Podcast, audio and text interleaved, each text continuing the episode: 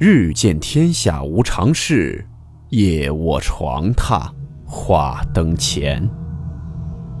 欢迎来到木鱼鬼话。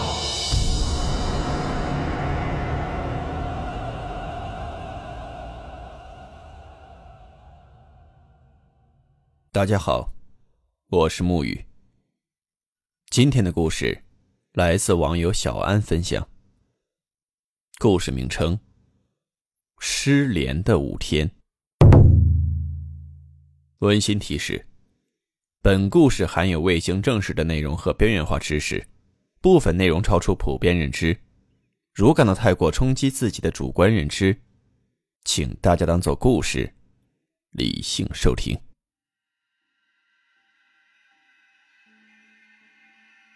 大家最近有没有刷到一个新闻？说是有一个小伙子。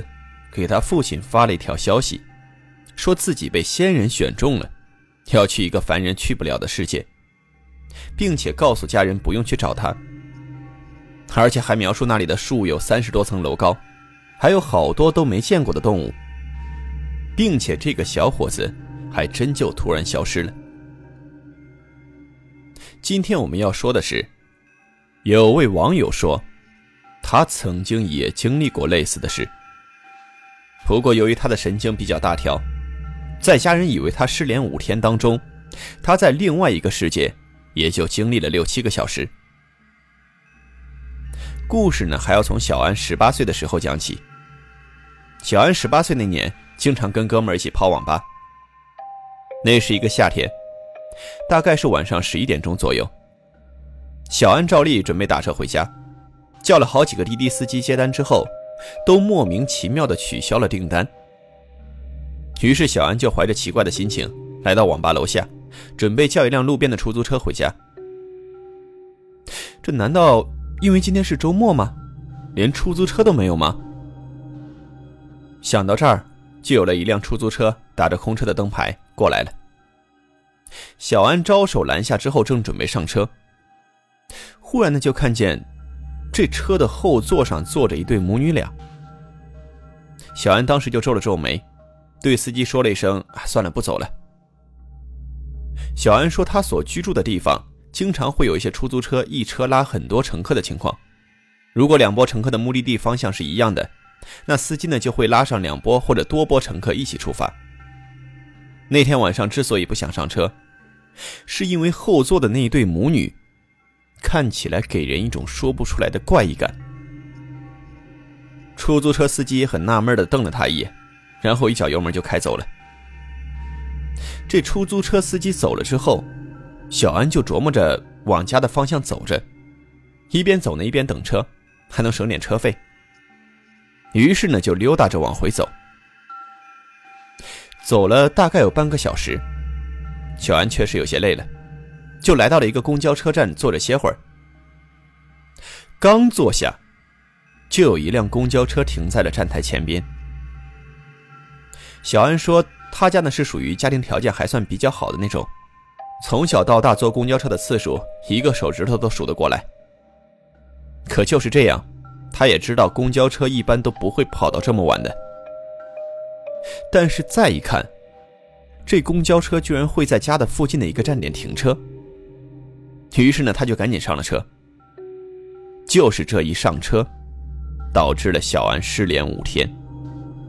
五天之后，他被发现晕倒在一处建筑工地。父母当时都快急疯了。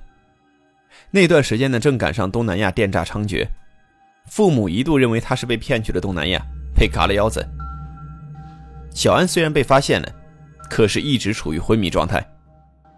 去医院检查，除了比较虚弱。一切指标完全正常，可是小安他无论如何就是醒不过来。当时一度被医生判定为了植物人。那小安的父亲呢，由于常年经商，人脉也比较广，于是就委托朋友，辗转的找到了一位老修行。小安说，当他睁开眼睛的时候，那位老修行正在旁边床上闭目养神。不过他很清楚。他认识这位老修行，因为正是他，把小安从另外一个世界带了回来。据小安说，他当时上了公交车以后，除了闻到车上有股淡淡的发霉的味道，其他一切还算正常。上车以后呢，他就一直玩手机，可是信号不是很好，一直断断续续的。于是呢，他就开始打盹。迷迷糊糊当中，他好像看到每一站都有人不停的上车，有人下车。后来呢，就不知不觉的睡着了。最后还是司机叫醒了他，说是到终点站了，他才醒了过来。迷迷糊糊下车以后，他就发现终点好像是在一个小镇的样子。不过这个小镇很拥挤，房子呢也是各种各样的造型。他当时心想，这终点站应该是到哪个乡镇了吧？于是就拿出手机，准备给父亲打电话。但是明明还有百分之六十电量的手机，此刻却关机了。于是这小安就在这条街上溜达着，想找个人借手机打个电话。也可能是由于太晚了，这街上竟然一个人都没有。于是呢，他就鼓起勇气。去敲了还亮着灯的房子的门。当时呢，开门的是一个老太太，穿着很奇怪。老太太开门看了一眼小安，然后就很惊讶的直接把门关上了。小安又换了另外一家敲门，这次开门的是一个男的，而且居然还留着长辫子。但他的态度跟先前那个老太太一模一样。看了小安一眼，然后就急忙的把门关上了。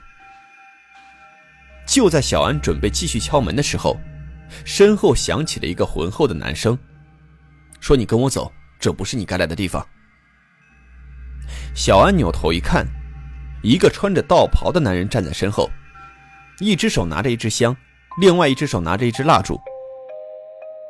今天晚上发生的事实在是太过诡异了。男人的道袍给了小安一种莫名的安全感，于是他就走向了那个男人，想问他是怎么回事男人却什么也没说，把那只蜡烛递给了他，然后就说：“跟着我走。”小安接过那只蜡烛，就跟在他身后往前走。谁知道这个男的是越走越快，小安最后只能跑起来才能撵上他。也就在此刻，小安听到身后有人喊自己的名字。他正准备回头，耳边忽然响起了炸雷一样的声音，吓了他一跳。那个声音就说：“别回头。”小安当时被吓得浑身一颤，就不敢回头了。紧接着，那个男人居然消失不见了。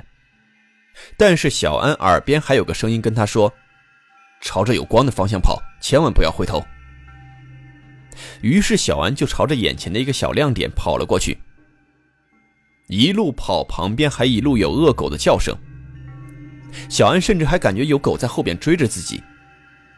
于是呢，就越跑越快，眼前的亮点也是越来越大。最后呢，父母就出现在了他的眼前。自己躺在床上，而隔壁床上，正是刚才带他出来的那个男人，正在那闭目养神呢。民间认为。阴阳两界有些地方它是有交汇口的，所以地下的某些玩意儿是可以跑出来，而地上的人有时候也会误打误撞的闯了进去。不过一般遇到这种情况，都会有专门的人会过去把这道门给关上。那这些内容呢，也仅仅只是传说而已，真假根本无从考证。故事最后呢，也希望失联的这位网友能够平安的回到父母身边吧。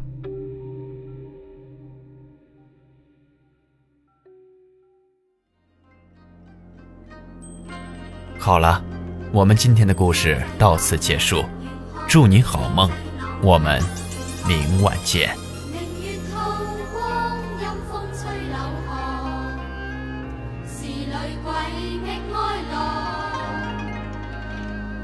谁人愿？